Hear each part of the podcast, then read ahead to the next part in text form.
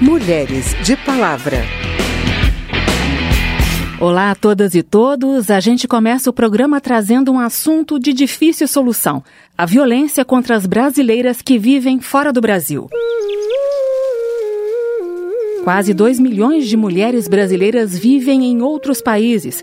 Muitas delas sofrem violência doméstica, mas o número de denúncias é insignificante, seja porque elas estão em situação ilegal no país estrangeiro, seja porque temem a perda da guarda dos filhos ou não ter condições financeiras de se sustentar fora do relacionamento abusivo. Como lidar com essa situação? Representantes do Ministério de Relações Exteriores participaram de audiência na Câmara, promovida pelas comissões de Seguridade Social e Família e de Defesa dos Direitos da Mulher. Acompanhe a reportagem de José Carlos Oliveira. Legislativo e Executivo buscam ações conjuntas para combater a violência contra as mulheres brasileiras no exterior. O tema foi debatido em audiência conjunta das Comissões de Seguridade Social e de Defesa dos Direitos da Mulher. Segundo o Ministério de Relações Exteriores, cerca de 1 milhão e 800 mil brasileiras vivem fora do Brasil, principalmente na América do Norte. Muitas delas estão expostas à violência ligada a uma situação de vulnerabilidade, como imigração irregular, analfabetismo e relacionamentos afetivos turbulentos. Por meio de vídeo, a advogada do Consulado do Brasil na cidade do Porto, Dayana Azevedo, traçou o perfil do número crescente de brasileiras vítimas da violência em Portugal. Em regra, essas mulheres apresentam uma grande dependência econômica em relação ao marido ou ao companheiro, mais um fator de manutenção desta violência, desta ascensão que o agressor tem sobre a vítima. Essas vítimas receiam ser expulsas do país e principalmente perder os filhos. Diretora do Departamento Consular do Itamaraty, a embaixadora Luísa Lopes da Silva contou que o executivo tem reforçado o atendimento às vítimas nos consulados, oferecido o apoio de psicólogos e assistentes sociais e incentivado as brasileiras no exterior a estudar e a buscar alternativas de independência financeira. No entanto, a embaixadora teme pela falta de recursos orçamentários e já busca reforço por meio de parcerias. Nós não podemos só ficar atrás do balcão esperando uma brasileira chegar com olho roxo ou com um trauma, ou depois de sofrer meses de violência física, emocional, psicológica, financeira. Nosso trabalho tem que ser proativo, exterior também. Nós temos feito há 10 anos um trabalho para expandir esses consulados, para que eles não sejam mais só uma repartição pública, mas um espaço social de acolhimento. E eu devo dizer que isso não está refletido no nosso orçamento. Outra ajuda pode vir das emendas parlamentares e de mudanças na legislação, como ressaltou a deputada Flávia Moraes, do PDT de Goiás, organizadora do debate e relatora da CPI, que investigou o tráfico de pessoas em 2014. Hoje, nós conseguimos avançar nossa legislação brasileira e foi através da CPI, inclusive tipificando o crime de tráfico contra as pessoas. Né? As políticas públicas têm avançado, mas o desafio ainda é grande. O parlamento está aberto para as alterações legislativas que forem necessárias para o enfrentamento desse tipo de violência contra a mulher. O chefe da Unidade de Repressão ao Tráfico de Pessoas da Polícia Federal, José de Barros, disse que inovações legislativas seriam bem-vindas no apoio às vítimas e nas formas de investigação. Não é um crime de fácil elucidação. Devemos ter muito cuidado para evitar a revitimização. O cuidado com a vítima é muito importante no nosso trabalho.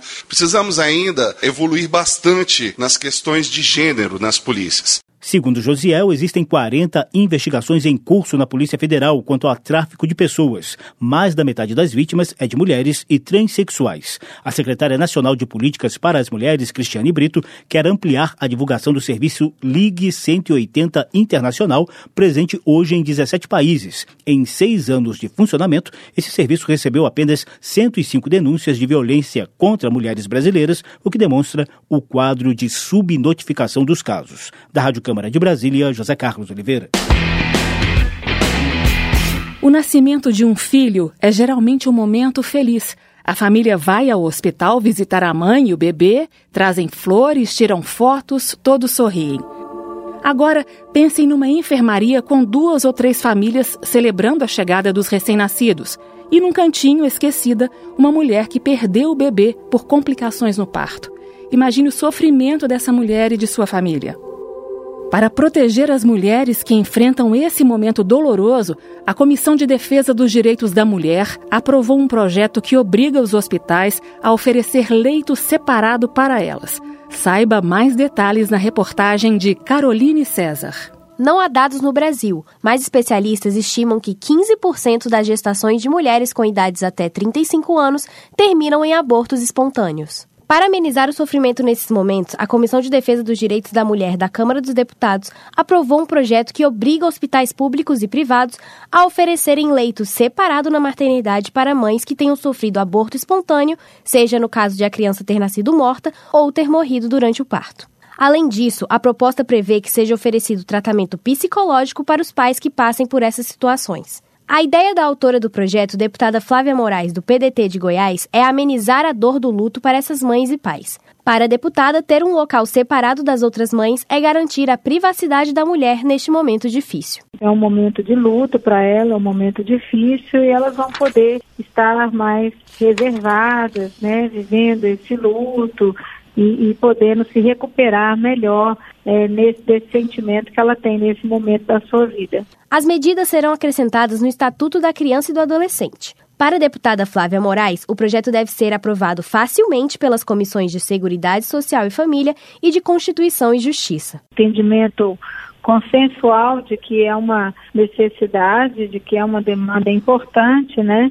E eu acredito que ele não terá dificuldade de ser aprovado nas outras comissões. A relatora da proposta, deputada Érica Cocai, do PT do Distrito Federal, afirmou que o projeto cumpre um papel fundamental promover condições para o acolhimento à mulher num momento da vida extremamente delicado e de intenso sofrimento. Para ela, a intenção é que as mulheres não sejam obrigadas a dividir a mesma enfermaria com mães de bebês saudáveis. Respeitar o luto e propiciar recursos para enfrentá-lo são atitudes indispensáveis em momentos como esse. Pequenos cuidados, pequenas delicadezas podem ter repercussões importantes em momentos de trauma e sofrimento. O projeto que obriga hospitais a oferecerem leito privado para mães que tenham sofrido aborto espontâneo segue agora para a Comissão de Seguridade Social e Família.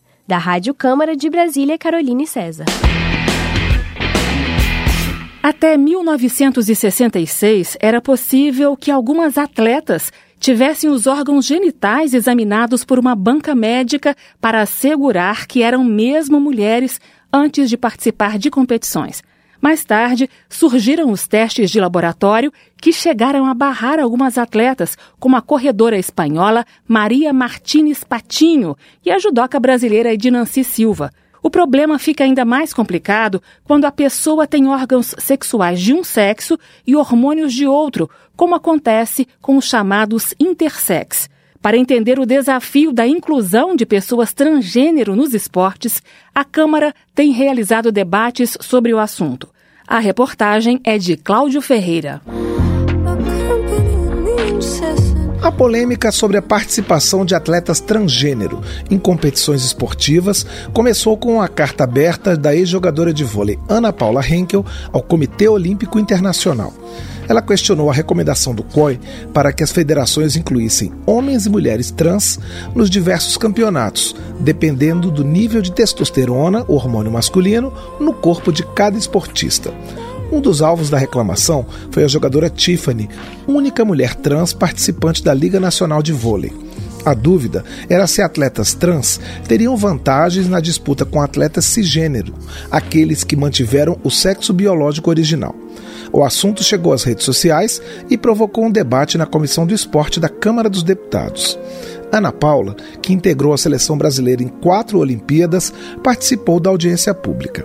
Ela disse que possíveis vantagens corporais de mulheres trans sobre mulheres cis são uma preocupação mundial. Mostrou relatos de atletas norte-americanas do ensino médio e de universidades que estariam perdendo espaço para mulheres trans nas competições e nas bolsas de estudo e afirmou que até a ex-tenista Martina Navratilova, ativista de causas LGBT, é contra a atual política do Comitê Olímpico Internacional. Ana Paula ressaltou que, ao levantar o assunto, foi xingada de transfóbica, mas negou discriminação. A identidade social de cada um tem que ser respeitada. Acho que a sociedade mudou e a sociedade tem que abraçar, sim, com respeito, a identidade social, como a pessoa quer e escolhe viver. Mas no esporte, a identidade biológica ainda é o pilar mais forte. Durante o debate, os cientistas convidados foram unânimes em dizer que não há estudos conclusivos que comprovem se o fato de uma mulher trans ter um corpo originalmente masculino seria um diferencial em competições esportivas. Os próprios parâmetros da biologia para definir o sexo biológico das pessoas são flexíveis, como explicou a mestre em saúde coletiva Alicia Kruger. A gente precisa pensar que a classificação de sexo não é monolítica. Não é apenas um fator que vai definir o sexo biológico de uma pessoa. Ninguém aqui está falando em gênero, mas sim em sexo. Tiffany, também presente ao debate, se emocionou ao lembrar das dificuldades de fazer a transição de gênero. Ela defendeu a permanência dos atletas trans no esporte profissional e relatou que sofre alguns preconceitos em sua atuação nas quadras um do meu time porque eles, eles exigem de mim o que eu não posso fazer, porque alguns pensam que eu posso fazer e outros falando que eu faço demais. E eu faço o quê? Esse é meu trabalho, eu tenho que fazer o meu melhor. Aí eu chego em um jogo, faço 28 pontos. Ah, é porque é mulher trans. Mas aquela que fez 34 lá, não, não é uma mulher trans, ela pode. Não são só os atletas adultos que têm sua performance posta em dúvida por serem trans. A patinadora Maria Joaquina Cavalcante, vice-campeã brasileira, foi impedida de participar do Campeonato Sul-Americano em Joinville, Santa Catarina, em abril deste ano. Maria Joaquina foi adotada aos oito anos e logo depois se definiu como uma menina trans. Aos 11, faz acompanhamento psicopedagógico e só vai tomar hormônios quando entrar na pré-puberdade. Mesmo assim, os pais tiveram que apelar para a justiça para que ela pudesse competir com outras meninas. Um dos pais, Gustavo Cavalcante, esteve na audiência pública da Comissão do Esporte e salientou como a atividade esportiva da filha virou um exemplo. O atleta, a Ana Paula, por exemplo, a Tiffany, eles acabam sendo agentes multiplicadores. A minha filha hoje é uma agente multiplicador. Quem vê ela treinando horas quer se espelhar na capacidade, na resiliência, na força que ela tem. Três projetos de lei sobre o assunto estão sendo examinados na Câmara. Duas propostas que estabelecem o sexo biológico como critério para aceitar atletas nas modalidades masculinas e femininas. E outra que proíbe a participação de mulheres trans nas competições femininas. Em 12 estados, as assembleias legislativas também têm projetos com o mesmo teor.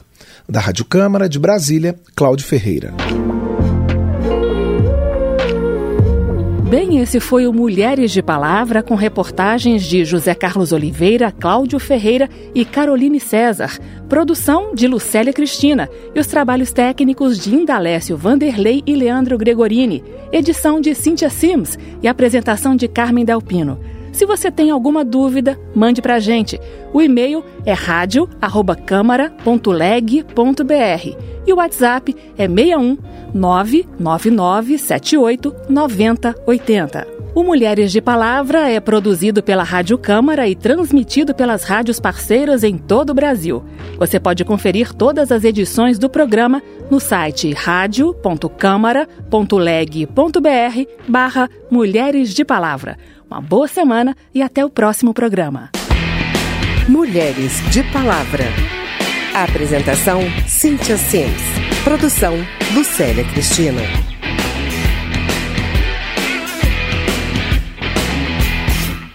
Nasci, sou assim e vou até o fim. Pirata maldita, maluca, mucama, índia, rainha, chicana.